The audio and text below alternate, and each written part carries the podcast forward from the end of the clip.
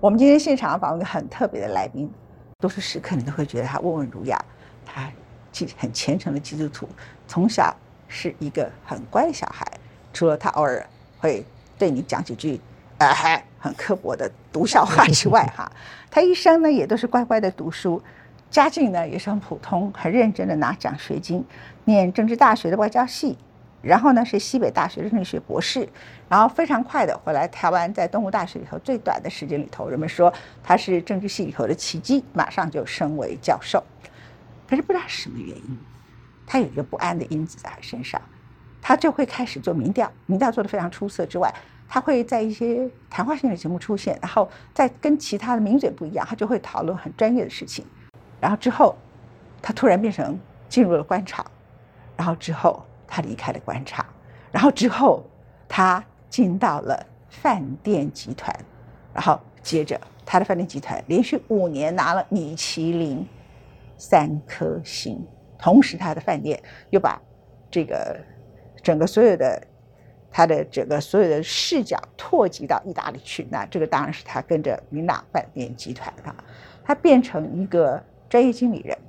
一定不会想你的人生这么多变吧？真的没有想到。我觉得，如果说这自己以前写剧本哈，啊，也不会想到要写这样子的转折的剧本了啊。但因为我念政治系，但你说想象如果有一天呃进入政府工作，那个是会有可能的啊。可是你你如果再早一点问我说，我有会不会有一天在企业，然后在饭店业工作，我是觉得这是不可能发生的事情。所以我觉得。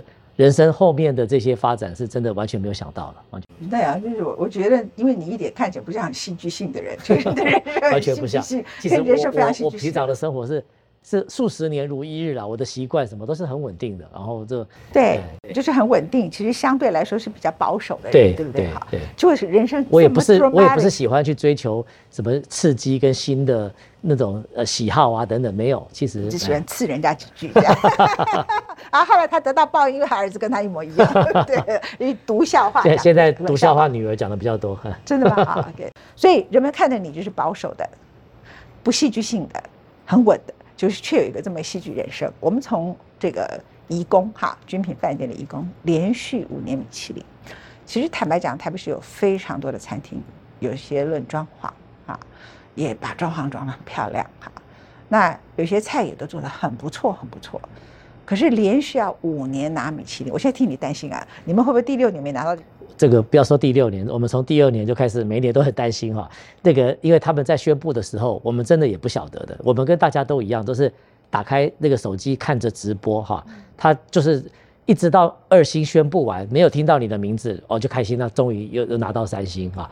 所以呃，这个过程其实是辛苦的了哈。那我想真正的拿到，我自己归纳有几个原因的啊。第一个其实是。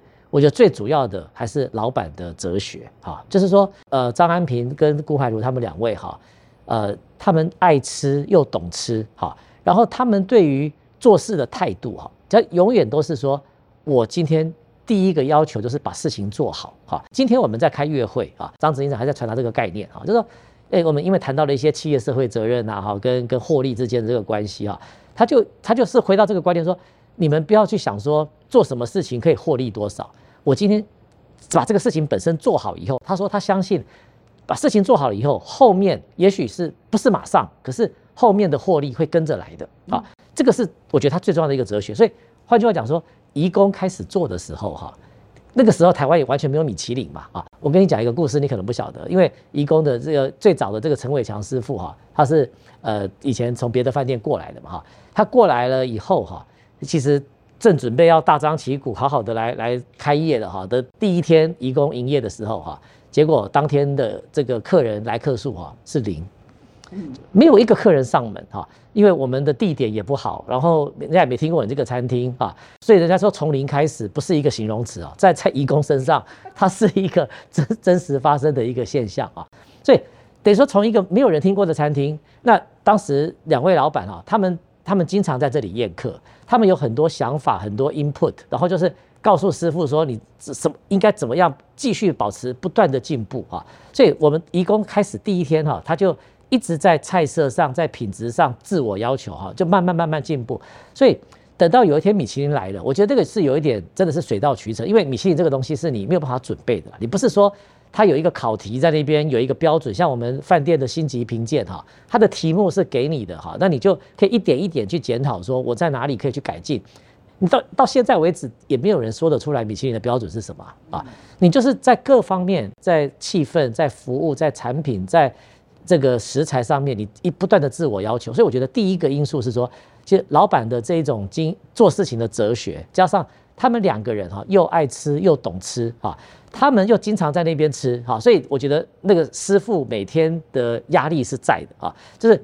他要绷紧神经，一直要一直要做好啊。到所以说，所以说，义工就一直在进步，一直在进步。我觉得这个是一个最关键的。我看过那个时候刚开始的状况，我跟你讲，没有几桌，然后我被找去吃饭，他们当时他们这个张安平跟顾怀如嘛，是那天顾妈妈在啊，吃到一半，他惨了，我妈去厨房自己去炒菜了。顾妈妈是福州人，她很会做菜，然后呢，她就要，她就觉得那里头有几个福州菜做的不够好，对。他就给陈伟强师傅一个压力，就是姑妈妈进厨房。对，你看这个多么传神。然后那个张志熙长也是自己进厨房啊。其实我也亲眼看他在那边吃吃一吃，跟你看讲情况一模一样。这个青菜或者是那个肉做的，他觉得不够到位的时候，他可以自己到里面就他炒一盘出来给你看，然后让师跟师傅讨论说，你看看这个味道怎么样啊？就是。我觉得今天师傅也愿意去调整，然后去去互相讨论、去学习。我觉得有很多东西配合在一起了哈。另外一个是我们有一个非常棒、非常天才的一个餐饮的总经理啊，他在整个餐饮的设定跟呃每天监督跟落实上面哈，呃，就一个丁总经理哈，丁元伟总经理，我觉得他也是我们餐饮的一个核心人物。所以我觉得上面有一个这样子的老板啊，下面有一个。这个呃，真正在呃餐饮的设定、跟规划、跟执行上面哦，是一个非常厉害的一个呃核心人物哈。所以这个我觉得这两边这样子结合在一起，所以我觉得才会有义工后来这样子的一个表现了。嗯，没有错，这是太难得。你刚刚讲了，就是第一天来客数是零，嗯，其实这很合理。为什么？因为呢，其实大家可能忘记了，义工里头的军品饭店现在进去很漂亮，可是，一开始我看到说哈，你在这里开饭店。疯了，这是怎么开饭店？在大华阴街后火车站。对对对，然后呢，这个地方是一个萧条的地方，然后一栋看起来像办公室的大楼，对不对？哈，对。然后一般的饭店前面呢，你看去这个君悦啊，不管是现在喜来登或哪里，前面都一定有一个可以转环车子开回车弯。对，它完全没有啊，因为它完全一开始就为了转运中心，然后这么一个看起来毫无希望的一个建筑物，然后就交到了张爱萍的手中，他就把一个饭店。本来看起来像办公室超级无聊的 building，可是你一进去你就忘了。对。然后呢，你就进去到里头，然后每个地方都很美。然后那个 reception 呢的饭店的 reception 那个地方的石头是花莲的石头，可是他没有把那个大理石磨掉，它就看起来非常像城堡这样子啊。那时候我已经觉得你们的六楼西餐厅已经做得够好了，因为他自己很爱吃牛排，我就觉得做得够好了。然后之后才开义工，就越做越好，越做越好这样子啊。所以您刚刚提到，就是说，其实他提到一个很重要的信念，这个信念我觉得适用于每一个行业。当你把一个工作做到最好，自然获利后面就会来，而不是你们想说这个可以省多少钱，那个可以赚多少钱，那个可以赚多少钱。其实总有一天，你的某些破绽会被别人看出来，你就很难一直经营下去。好，那回来谈一下，就是说，接着他的下一步。他下一步除了在台湾把原有的比较落伍的中心饭店一个改名字，然后有的改汉品，有的改这个什么饮品什么，再改改去云朗什么，最后成了一个云朗集团之外，触角就到了意大利，因为它是一个文艺复兴的名，对不对？好，意大利罗马帝国的名。然后第一个是在罗马饭店，然后再取得当地的信赖，哈，然后接着就佛罗伦斯这些地方，哈，那早期佛罗伦斯它是比较小的，然后后来就是到威尼斯，哎，我们就觉得。我记得那个时候，他告诉我，他威尼斯花的钱，他永远赚不回来。结果他去年得了，今年嘛，得了威尼斯第一名的饭店，不是台湾人哦，是所有威尼斯当地的饭店里头，他被 rating number one，就打败了所有威尼斯当地的饭店。然后阿曼，阿曼是第五名啊 阿曼是第五名，哇，这里太光荣了。然后再来就是你们在佛罗伦斯那个是买了一个但丁的纪念。纪念的一个饭店，呃，是但丁的那个他的缪斯 r i c e 哈，啊，他是从小在那栋建筑里面长大。哦，哎，所以有很多的故事，所以但丁呃去年是逝世七百周年嘛哈，在意大利是一个非常大的一个呃一系列几百个庆祝活动，最后一个呃活动哈，他们就安排在我们这个饭店。那时候我们都还没有开始使用，可是他特别来跟我们讨论哈，就是我们把它清出来，让他们在这边来办，市长亲自出席啊，然后呃整个就是他们觉得说我们这栋建筑对但跟但丁的连接跟意义是非常重的，所以我们就是威尼斯跟佛罗伦斯可以当成一两个两个标杆哈。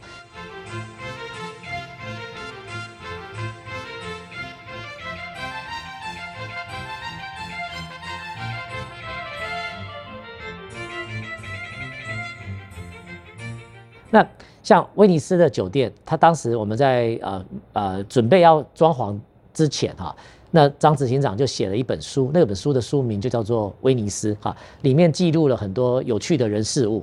然后这一家饭店的每一个房间就取一个故事当成主题啊，所以你如果把每一个饭店呃那个房间去走一遍，去听这个导览的话，你等于把威尼斯的有趣的历史这样走过一遍啊。所以我们当时去拜会威尼斯的市长。把这本书送给他的时候，哈，他非常感动，他他就直亲口告诉我们说，他说我们威尼斯几百家饭店哦，没有一家把我们自己的这个历史跟文化跟饭店可以结合成这个样子。他说我没有想到你们一个亚洲来的公司哈，你们竟然做到这一点。现在呃五月份刚刚开幕的这个佛罗伦斯的这一家这个呃 Palazzo Portinari Saviati 啊。哎呦，你说意大利文这么厉害哎呦，讲讲几遍，讲几遍。呃，Palazzo Portinari Saviati 哈，这这现在有在学意大利文哈？嗯，没有，我其实很早以前学的，不过学了几个月放弃了，实在是没有时间。后来发现 Google Translate 比较好用。OK，继续。那呃呃，他也是用一样的这个逻辑哈，把呃这整个佛罗伦斯跟在这栋建筑里面发生的各种各样，其实。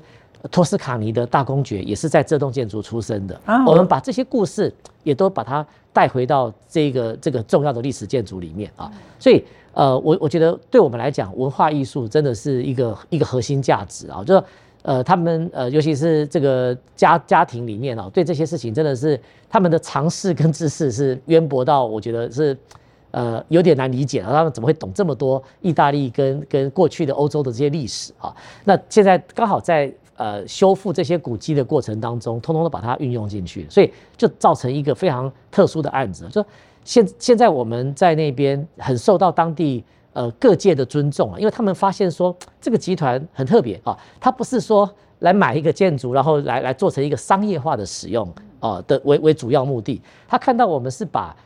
在非常尊重，而且去重现当地的历史文化的这个做法哈，他说我们自己人都没有做到这个样子。我跟你讲一个小小故事，就是，呃，这疫情前哈，那个时候只要意大利有国会议员访问团什么要要到台湾来的时候，多多少少都大概都都会安排来跟我们的一个拜会，一说我们在那边有投资嘛哈。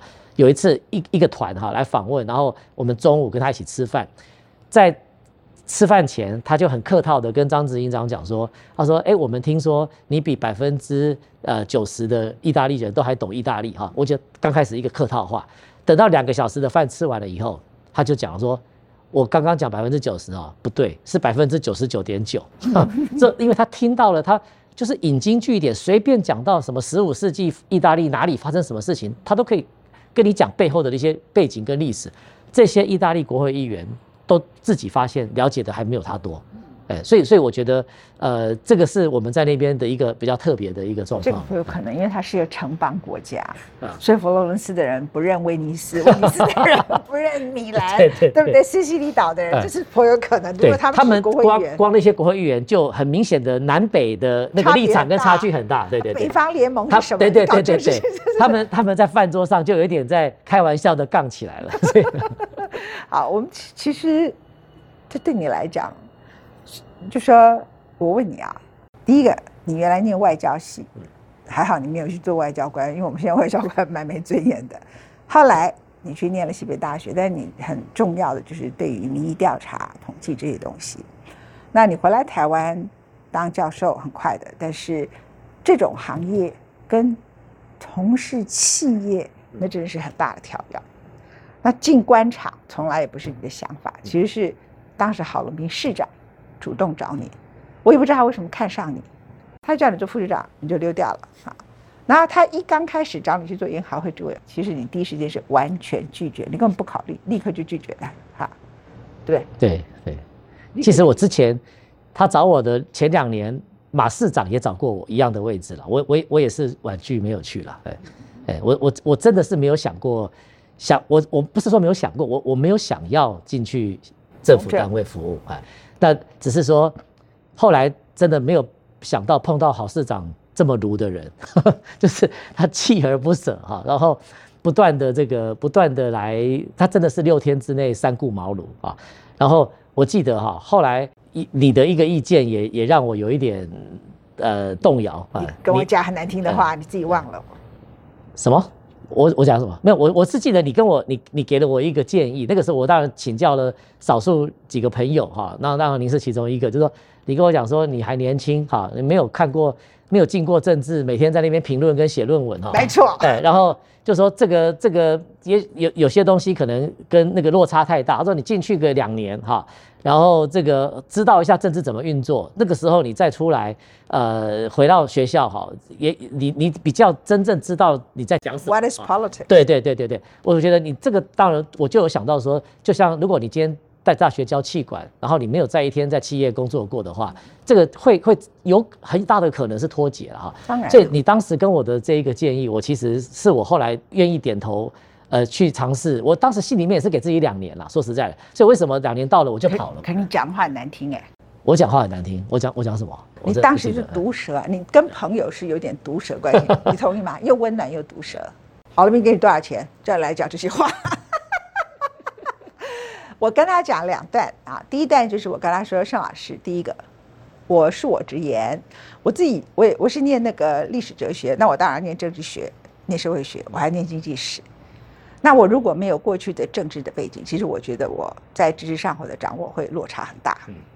那我后来，比如说当我们在看。欧洲的政治，或者看很多我自己在阅读的那个以前希特勒怎么崛起干什么，然后为什么民众会这样，那个完全跟学学术的人就是完全不一样。所以我会跟你说这一段话，你知道吗？好，我会跟你说这段话。呃，可能你们这些拿博士的人觉得我们这些人学问不如你们，可是在我眼中，我常觉得很多这些人是在讲废话。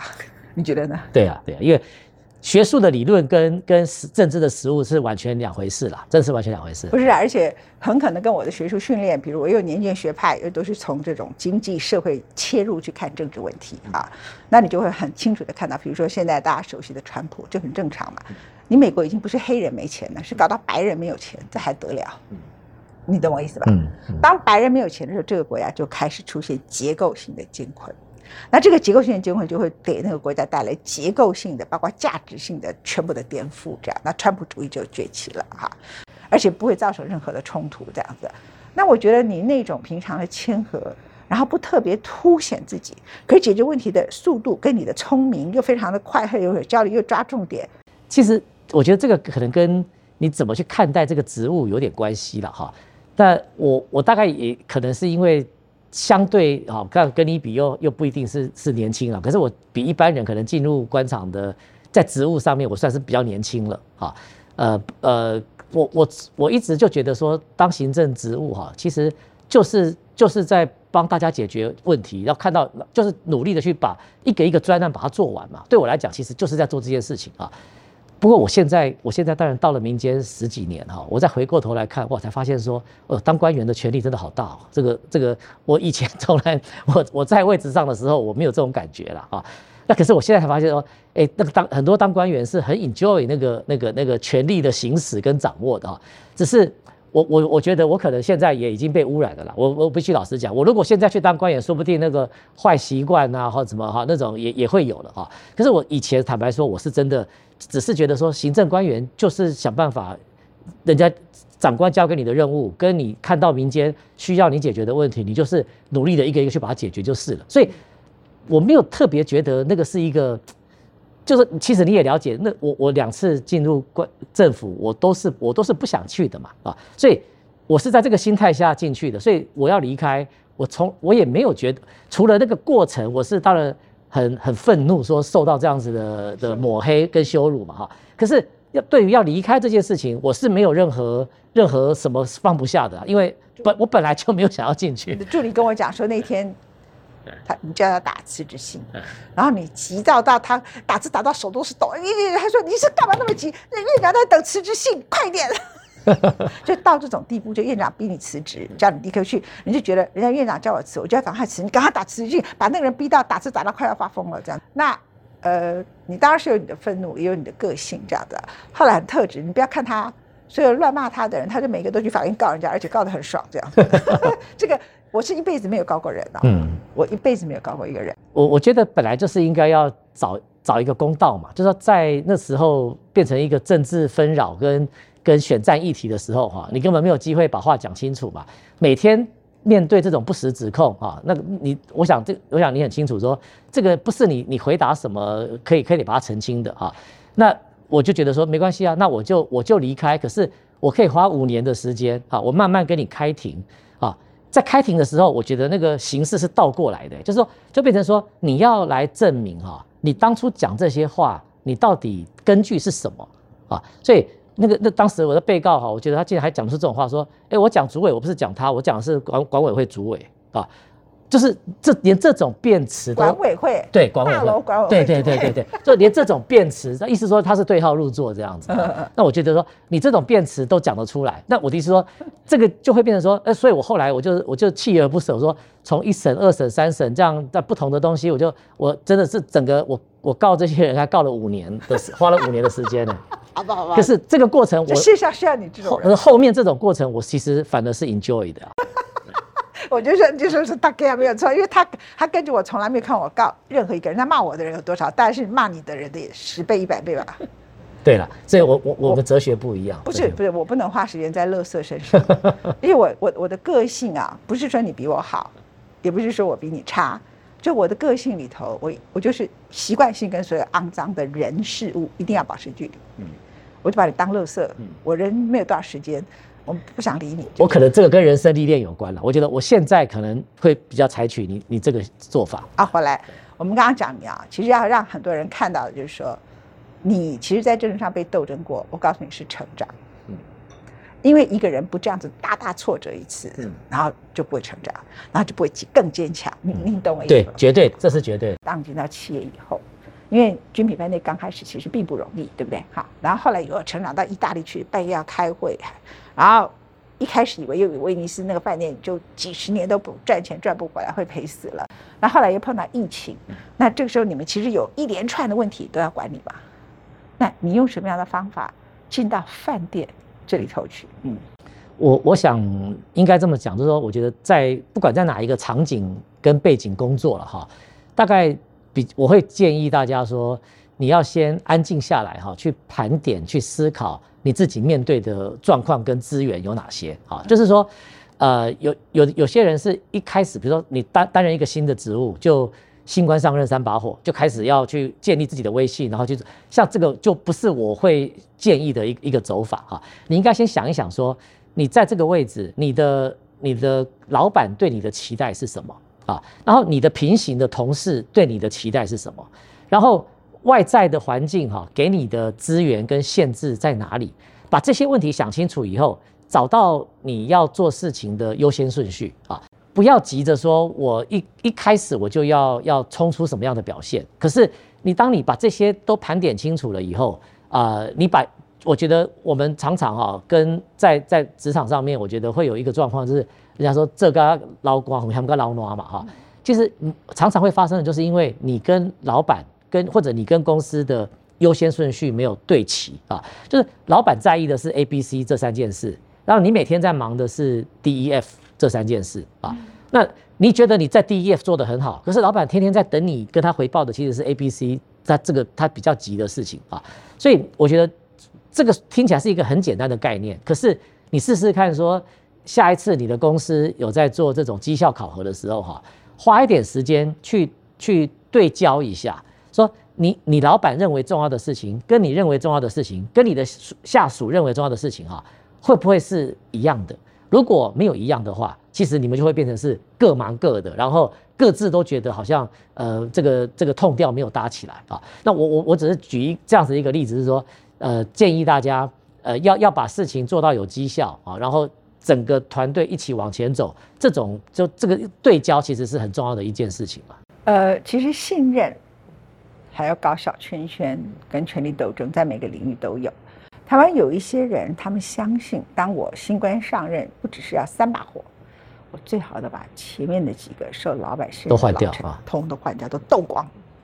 你觉得这种人是最糟糕，对不对？对，为什么？对，因为我我我会我会跟大家举一个例子，说公司有有十个十个同事啊，如果你管十个同事，如果你很明显的在这十个里面，你就去分别说，我跟我跟这三个是比较亲近是我的人啊，你就等于剩下三个人帮你做事，七个人就冷眼旁观了啊。尤其在公务部门更严重，因为你在私人机关，你可以更极端一点，说我把那七个都 fire 掉算了哈。你在公家单位没有的啊！你在公家单位，你十个人就是跟着一级一，他们都会待的比你更久啊！